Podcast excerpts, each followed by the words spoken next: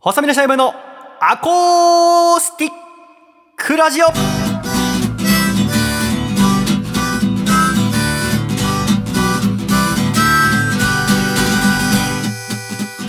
シャイ皆様ご無沙汰しております細身のシャイボーイ佐藤孝義です細身のシャイボーイのアコースティックラジオこの番組はとりあえず寝る細身のシャイボーイととりあえず、コーラ、笠倉の、二人でお届けするとりあえずラジオですよろしくお願いしますよろしくお願いします。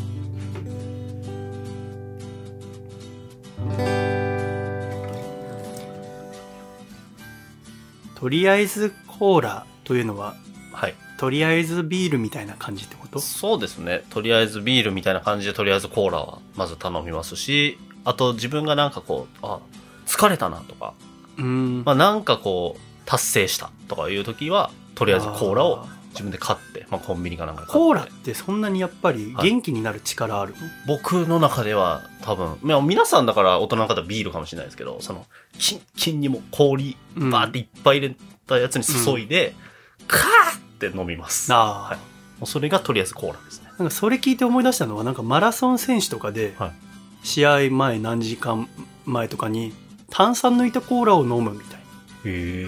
コカ・コーラを要はそのエネルギー源としてあみたいな、なるほど、なっるほていう人がいるっていうのは聞いたことある、ど。うん。いいんですよね。やっぱエネルギー出んだねなんかこう、はい。そういえばあ祝杯みのたいな感じですね。東京マラソン来年のはいはいはい。エントリー外れたわ全部あ、申し込んでるんですね。申し込んでもうもうずダメだっとトレーニングしてたんだけどはもう何に向けて走ればいいのかい。目標を。だってもうここの家の前走るからさ、はいはいやっぱそれを初マラソンにしたかったんだよねあ、コースがそこ。そうそう家の前なんですそねこそこ走るへえ忘れたやっぱ走るの好きな人多いんだねなんかあれですよね。コロナ、え、コロナ禍もやってたんでしょまあやってたあ、やってたんですうねんいや、なんかそれで応募が増えたのかなと思って、やってなくてやり始めたからとやっか。ぱりこの東京の真ん中走れるっていうのはうんこれしか機会ないからうね、ん。はあ応募者多いんだろうね、倍率高いって聞きますよね、なんか。そうでもだから東京都民だけできるエントリーとかもあったんだけどへえ。それでもダメだったからはあ。人気なんだ。人気なんだなうぁうんと思いましたけどうね、ん。マラソンで言えばあのこの間ジムのテレビでやってたの見たから、音声流れてなかったんだけど、はい。箱根駅伝の予選会の特集ししてて朝の番組で、箱根駅伝とかって見ない見ないですね。あれって要は1月はい。風物詩です2よ日ね。 3日かな、もに東京スタートしてうん箱根ゴールでん1日目、で2日目箱根からまたスタートの地点東京まで、うんこれ2日間でやるっていうさ、はで全部それを片道5つに分けて5区間、で往復で10区間ううん。うんで要は往路優勝袋優勝うんみたいので争うはい、はい。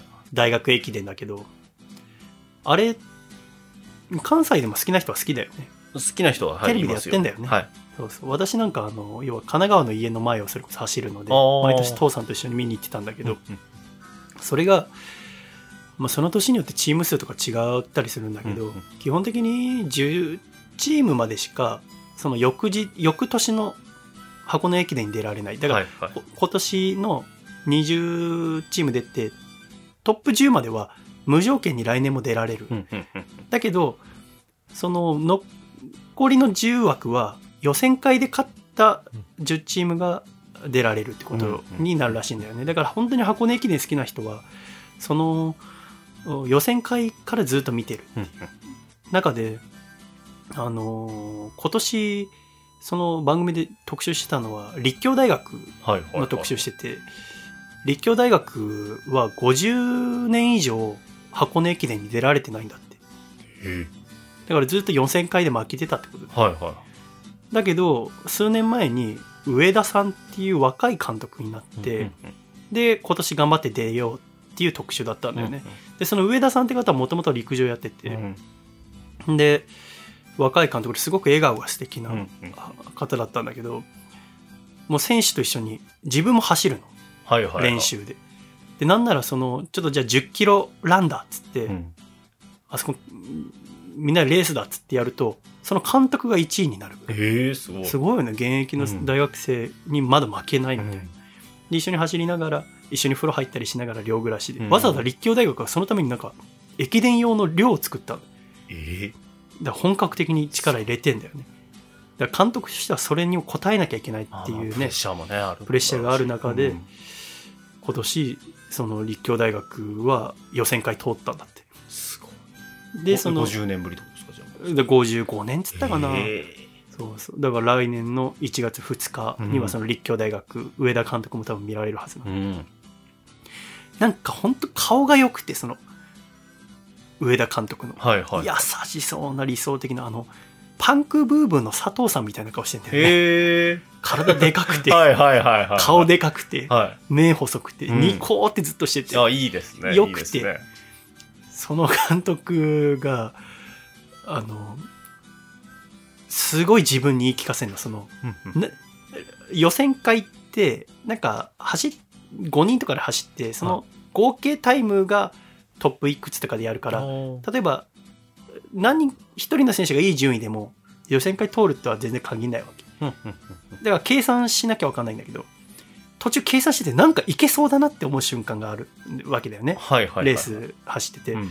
いけそうだなって思っても口に出して言うのあいけるあでもここで気を緩めたらそういうやつが負けるんだあダメだいけいけるぞ気抜くなよって選手に言うんだけあどあ気抜いてんのは自分なんだよ 選手はみたいなー心の声もこ全の声部だがから全言うと。部で、そうそう。いやもう、極限状態だから。へ選手のためにもできることしてあげたいし、ーうんうんうん学校の期待にも応えたいし、うんもちろん自分も出たいし、うんっていう中で、そのなんか全部詰まってるあの感じは、走ることに青春捧げるってやっぱすごいなと思うんだよね。で、選手たちもやっぱり、メンタルのところから鍛えるっつっうんうて、んその目標を紙に書き出して、は今できることはこれ今できてないことはこれうんそのためにやることはこれみたいのをみんな書かして壁に貼ったりとかさ、最近よく見るよね大谷翔平さんもそういうのやってたとかさ、そういうのちゃんとやい。ってうん出るんだって1月は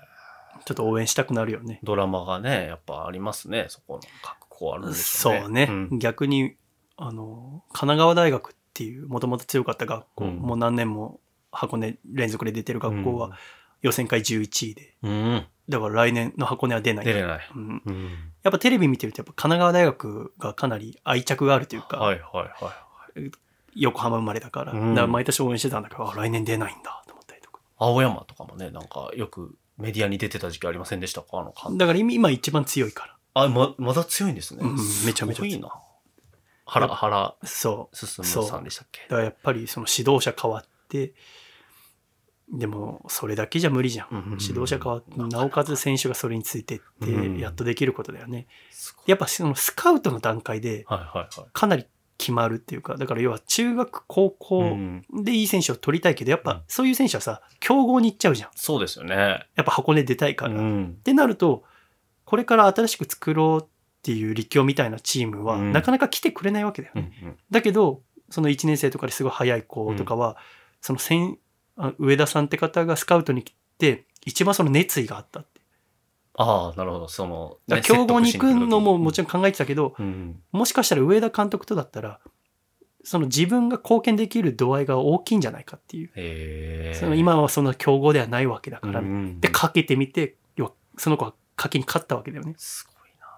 でやっぱ大企業で働くよりも中小で働いうんうんうんて自分の力をね会社のために貢献したいみたいな人もたくさんいる中でさでもその勇気ってなかなかさ出なかったりするわけじゃんそそ,、うですねの決断を要は高校を卒業する時にさいやするでスポーツ選手なんてのはさ寿命が短いーわけじゃないですか。だからその一個の決断の間違いうんが競技者人生はすぐ終わりになる中はいはいではい。す下せるっていうのはかっこいいしそれに応える上田監督いもやかっこーいいいいですね。パンクブーブーの佐 藤パンクブーブーの、もうそれしか思い浮かばないんです けど。佐藤さんってあの背高い方だよね。 そうです、そうです。だよね、ボケのは方いだもんね。はいそネタ書いてるう。。すあ、そうなんだ。いやー、そうか。ぜひいいですね。見てみてほしいですね。はスポーツで言うと、はあの、今年ロジャー・フェデラーっていうテニス選手が引退したんですよ。い。はもうロジャー・フェデラーって私が高校生の時から世界一で、い。うん。からもう40歳超えてもずっとやってて、うんでももうなんか泣いちゃって、はいはあいの、はい。最後の試合というか、この間やっててさ、うんみ見てたんだけど、でも最後インタビューで、その、ここまでいろんなことがありましたが、うん振り返ってみてどうですかってインタビュアーが聞いたら、フェデラーが、本当にいろんなライバルがいて、うんまず、そのプロになった時は強い先輩方がいて、うんで自分が1位になったらどんどん強い後輩が出てきてみたいな、うんその中でもあー素晴らしい競技者人生を送れたって、うんもし叶うのであれば同じことをもう一度やりたいっていうへえ。なかなか言えなくない言え人ないっす生ねの中でさ、同じ人生競技者としてもう一回やりたいやり直したい、はいはだって信じられないもうゲボ吐くぐらい辛いトレーニングしてるわけじゃんか、怪我もするい。しそうですよね。もう一回やりたいって言えるそのプロとしてのプレイヤーとしてのロジャー・フェデラー、うん。がでも終わっちゃったっていうのは、喪失感とともになんかこう、あー感謝の念でいっぱいになるうっんうんて、スポーツ選手ってかっこいいなって思うわうけ。ん真逆で、はいはやっぱりこう、年って大変だなって思うのは、いはい。はい。私、33歳なんだけはいど、1989年生まれ、うん88年の代なんだけどさ、その代でって野球選手だと、田中将大さんってマー君、はい。斎藤佑樹さ、うんん。ゆうちゃん、うん。だけど、その、今年の甲子園、この間の夏の甲子園のさ、開会式とかさ、そのゆうちゃん出てきてさ、ハンカチ王子。あ、そうなんですなんか手紙、その選手たちに手紙とか書く。はいはいはい。で、読み上げて、なんかもうおじいちゃんみたいなことしてんだよね。 その伝説の高校球児みたいな。はいはいはいでも確かに、うん。いや、私が高校3年生の時なんて15年前とかなわけだよ。うん。今、高校野球出てる人からしたら、もう生まれた直後の人だから、そうもう知らないんだよね。ね。誰もゆうちゃんが投げてた時代なんて知らないけあど、ープロではほぼ勝ってないから。っていうと、なんかお父さんお母さんがよく話する、あの伝説の高校球児のおじさんが来てくれたみたいなことになるわけだよね。ああ。もうそんななのと思って。そうですよね。で、田確かに中マー君にしてもやっぱり今年全然良くなくて、 うん。あ、もう33って衰えてきちゃう年代うなのん。で、えー私の好きなジャイアンツで坂本隼人選手も今年4回ぐらい怪我しちゃって。はいはいはスタメンとファームと行ったり来たりしながい。ら。ん。で、それにも増して大きななんか女性スキャンダルみたいのがあって、はい。ありましたね。野球興味ない君のとこまで届くでしょ。はあい、もう全然興味ないのに。はい。届いちゃいましたけども。あいう時って、その、スポーツ選手を応援する時ってさ、はい。どうすればいいと思ほうどういう心持ちでいればいいもうでも。だって人間性っていうのはさ、うん。言われなきゃわかんないことじゃんそうか。 そうですよね。あんなのは。で、はいもう坂本とはい。私たちの仲なんてのは、はいだって坂本選手って高校うんうん。ね、青森の高校卒業して、ドラフト1位で巨人入って、はもう2年目とかから、毎日レギュラーとしてやってるわけ。い。うんってことは19歳の4月から、はい。野球の試合って火曜から日曜まで収録であるわけ。はいで収録で僕だから大学通ったりしながらずっとはいラジオでさ、その、聞いたりさ、うん。家、当時まだ地上波やってたから、うん。地上波で巨人戦見たりとかさ、で、後に東京ドームでバイトすることになるけど、収録で会ってたんだよ、その坂本とはいはいはい。だからもうほぼなんていうか、大切な存在なんだよ、坂本っていうのは。で、ずっとスターでいてくれて、うん打ってくれてうん、キャプテンで。その坂本があんなひどいことしてたのってなった時に、 はいどういう心持ちでいればいいのか、やっぱりショック受けましたか。すごくショックだった。はいでも、本当かわかんないじゃん。そうですよね。まあ、あくまで週刊誌がね、こう、報道してるっていう時点での話がね、ありました。でも、その坂本とか球団側からははい一切説明をしないっていう手段を取ったわけ。今はもう説明されてないんです。しない。あ、そうなんですね。でもさ、あれが一番さ、はい今賢いやり方とも言われてるじゃん。まあまあまあまあ、そうですよね。うんうん。で確かにその騒動にならないって点では賢いのかもしれないよ。うんだってちゃんと説明した香川照之さんがあんなことになっちゃうんだから。はいはいはい。そうですよね。うん。でもさ、これが正しいってことにしていいのかなとも思わうない。ん。だからずーっとモヤモヤしてんの。いや、そうですこよねんなはずないよなって。うん週刊誌が大げさに書いてるだけで、だってあの坂本が、もうだって十何年一緒に野う球ん楽しませてもらっている、我らがキャプテンが、あんな女性を性のおもちゃみたいにしないよな。うんと思いながら。でも説明がないから、わかんないんだよ。うん。そうですよね。でもうんじゃあ、スポーツはスポーツでその結果だけ見た方がいいんですか私はどうやって、あ、まあ今年は野球全部終わったんだけど、はい。 これからどうやって見ていけばいいんですかいや見る目はでも変わっちゃいますよね、だって。あ、でもだから意識して変えないようにしてるし、あもう野球だけ見るようにしてる。ああ、うわーそれも、ね。だけど、な、なんか坂本が出るとブーイングとか起きるの、敵チーム。えー特に阪神の人。あ、今もですかそうです今か、いや、今もっていうか、今だね。えまあ今、まあシーズン終わっちゃったんだけど、はい。阪神ファン、橋あの坂本に厳しいんだよ、うわね。ブーイングってなんであんなことできん の君やるよね、ブーイング多分ーさ。ササッカーとか見に行って、そのチームののスタンドに行ったらやっちゃうのかさ、なあのさ、そのグッドのマークあんじゃん。はい親指立てて。はいそれをん180度回転させて地面にやるノーグッドのサインあんじゃん。はいで、ブーって言うじゃん。ブーってはい人にこんなことできるでもさ、スポーツですありってことになってんだよね。なんかカジュアルになっちゃってますよね。スポーツだと、それが。なんであんなことできんの人にこう、ね、軽はず血に落ちろみたいな。そうやるんだよ。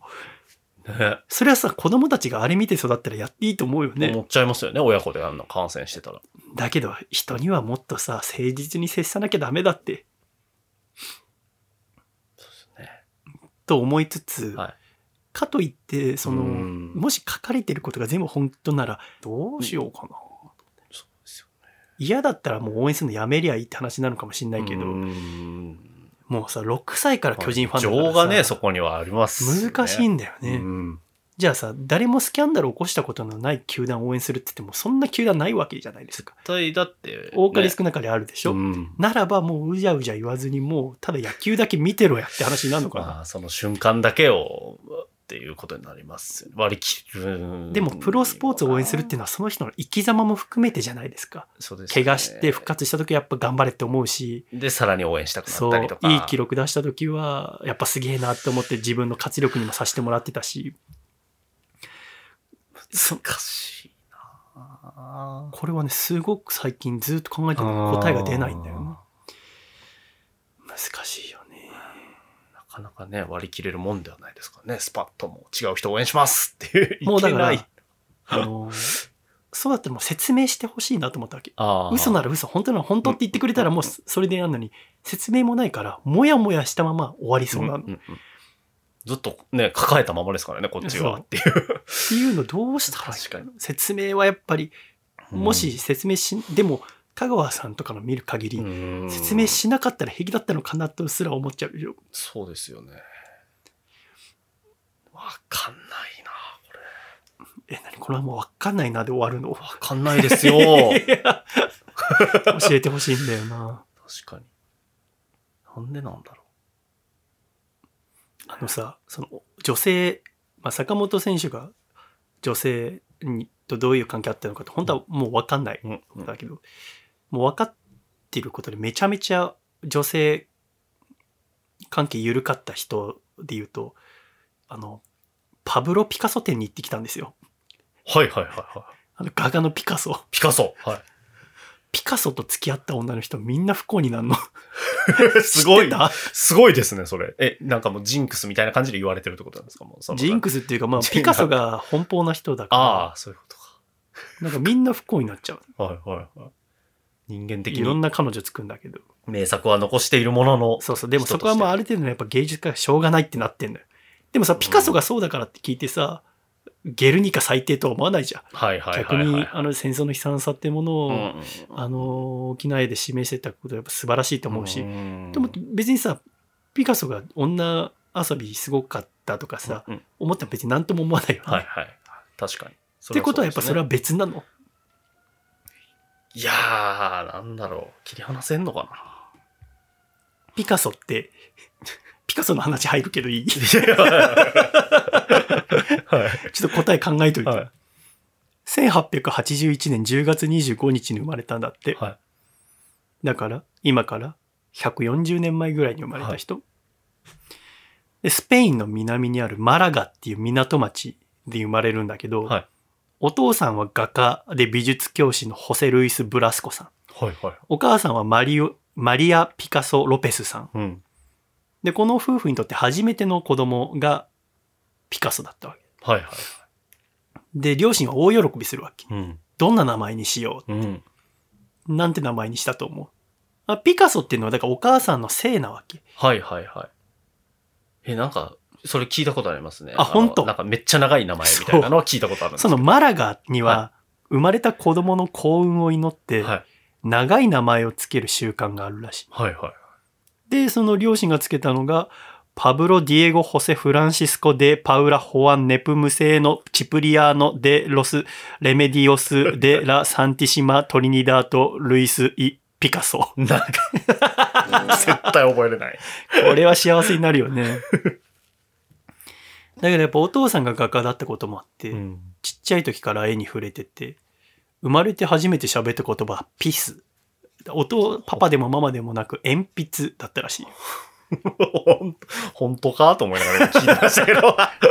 で、うんもう物心ついた時にお父さんに並んで、はいそのマラガには鳩がたくさんいて、は鳩をずっと描いてたんだ。い。へで、もう子供の時から大人顔負けの画力で、うん。で、学校の授業中もずーっと絵ばっか描いてて、うん。逆に中学卒業する時になって、もうす卒業できないぐらい、他の勉勉強できないけど、絵だけはも夢中で。う大人よりもすごい絵。はでもいろんな人の協力を得て、中学出た後美術学校入って、い。ん。でもだんだんその、16歳の時に首都マドリードの展覧会で入選して、もう国から認められるぐらいの、この子はすごいってなったんだけど、そのぐらいからだんだん真の芸術ってなんだろうと思い始めた。うん。学校で学ぶのはその技法を学んだり、うん。絵の歴史を学んだりはするけど、うんこれが真の芸術なのかって。 で、思ううちに、学校を中退して、親と喧嘩した末、家を飛び出すんだって。うん16歳の夏に。若い、若いな、ま若いよね。だ。はい。真の芸術を追い求めて。すごいな。で、18歳になったピカソは親友の画家のカサヘマス君と一緒に芸術の街パリに行くの。うん。で、パリでいろんな仲間と触れ合って、ん詩人、芸術家、陶芸家、音楽家、いろんな人と触れ合いながら、どんどん真の芸術を追い求めようと思ってたさなか、この一緒にパリに行った親友のカサヘマス君がうん。ピストル自殺しちゃうんだね。えあの、失恋をしたっぽいんだよね。はいはいはい。恋がうまくいかなくて、それで焼身自殺しちゃってう、ん。これをきっかけにピカソの画風は一変して、明るい絵が描けなくなるの。はあ、なるほど。で、そこから青の時代って言われる時代が始まる。ピカソには何々の時代っていう、はいはいのがあはっいて。なるほどなるほど。なぜならピカソって作品を10万点ぐらい残してるの。すごいな。絵、はい彫刻、陶芸とかうんいろいろ残してるから、いろんな時代があるんだけど、うんでピカソって91歳まで生きてんの。あ、そうなんですね。そう。だからへえ、その膨大な量の書き続作け品があたんっですねて、はい。で歴史がたくさん、とにかく創作を続けた。うんで、何々の時代、何々の時代ってある中で、その中で大きく関わってくるのが恋だったりするわけ。うん。で、その、ういろいろ時代が変わるんだけど、32歳の時のお父さんの補正が亡くなって、うん。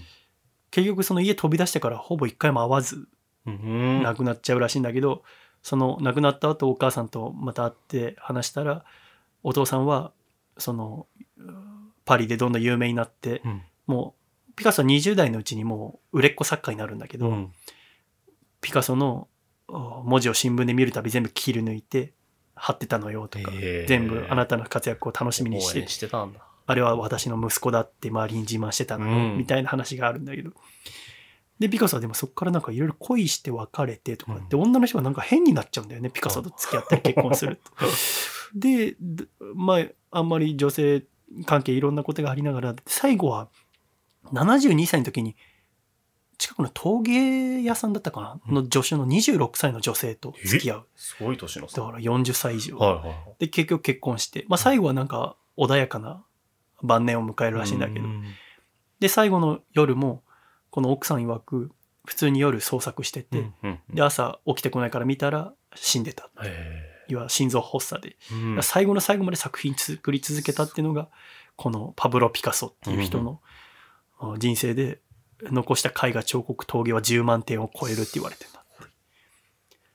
作家の人生って面白いなと思うのは、だってあの、ゴッホとかはさ、うん生きてる間、一個も売れなかったって言われてるんだ評よ価さ絵っれてないんですもんね。死後に評価された。て言われるけど、うんでもさ、絵として並んでた時はどっちも美しいじゃんか。はいはいはい。その人生、この人は生前、みんなに好かれてたピカうソんうんだからすごいゴッホは親戚のいとこのお姉ちゃん好きになって親戚中から疎まれてたから良くない となんないそんなエピソードが。でも生きてた時の幸福度は全然違うと思うはい、そうですよね。ピカソはぜあゴッホは全然女性にモテなくてうん。娼婦の女性囲ってうん。弟からもらったお金で食わしてたりとかすあるからららら。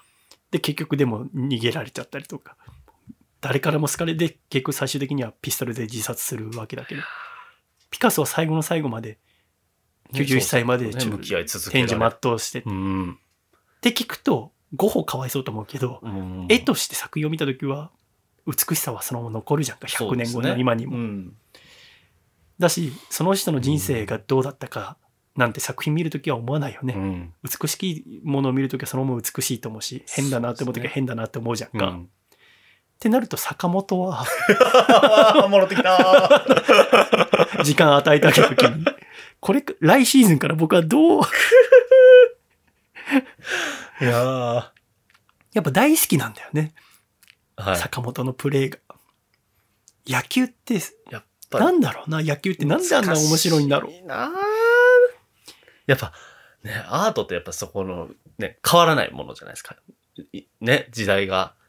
いく、その絵の内容が変わるわけじゃないですもんね。ゴッホとかピカソのうん絵柄が変わることもないし、うんまあ経年劣化はあるとしても。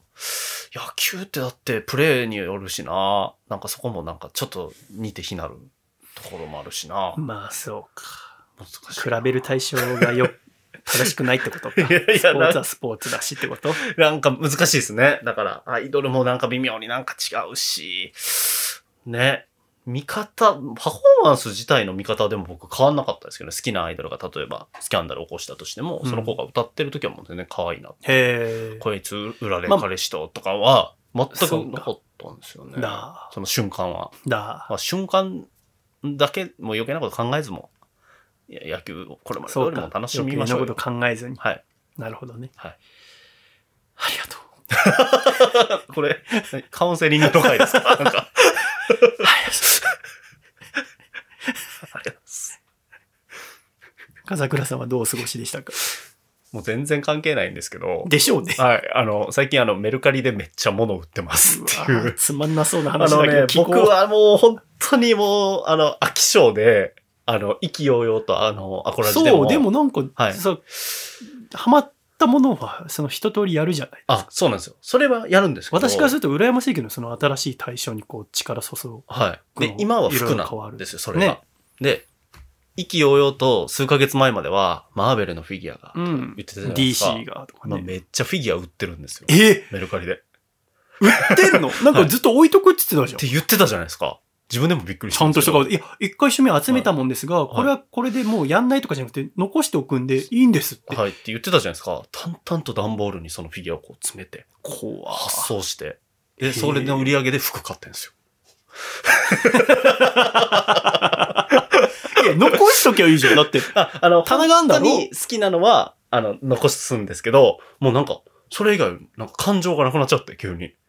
感情がなはい、くなこっれちゃうは、あこれぐらいで売れるって言って、もうこれ値下げとか言もわないでよめっちゃするし、ええあの、メルカリで何円に下げてくれませんかみたいな。ええいいんですよ、とか言って、淡々となんか箱に詰めてる時の自分がちょっと怖くなったんですけど、まあでもそれぐらい飽き性なんですよ。だからハマったらガッてハマるんですけど、その期間が改めてめちゃくちゃ短いなと思って。え、もう一切ないのいや、あるんですけど、どんどんとあの、その、フィギュアのために買った棚がスッカスカになっていってるんですよ。えで、逆にあの服のクローゼットが、あの、めちゃめちゃパンパンになってきて、今、へーあの、妻にめちゃくちゃ怒られてるっていう。ええあんあんたのが7割ぐらいで、私3割ぐらいになってるけど、みたいなこと。ええそうなんです。はい。次何に好きになるかね。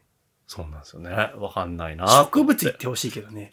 盆栽とか。一番怒られそう。だってあの庭あるじゃないです か。はい。盆栽行ってほしいね。なんか冗談ででも一回、その、盆栽とかハマっちゃうかもよって言ったら、ものすごい顔で、はって言われて。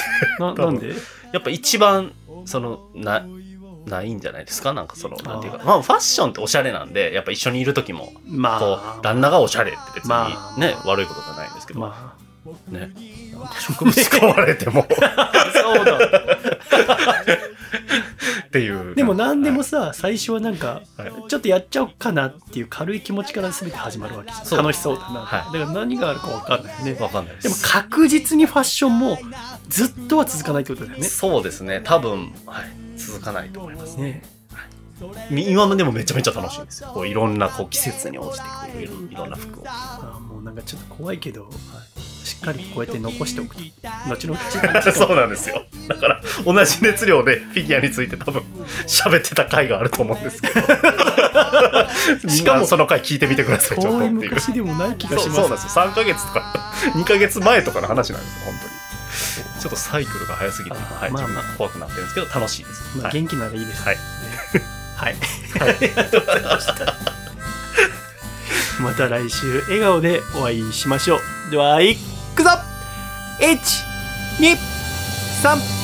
シャイさよなら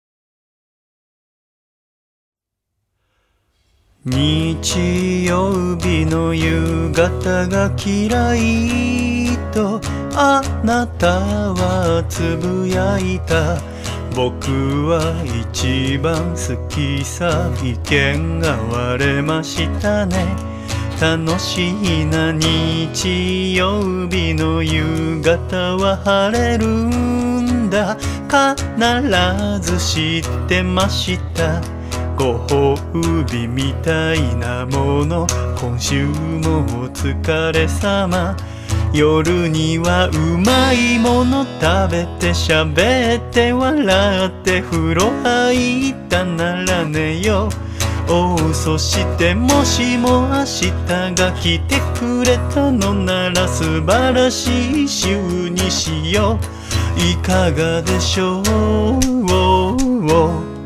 いかがでしょういかがでしょういかがでしょう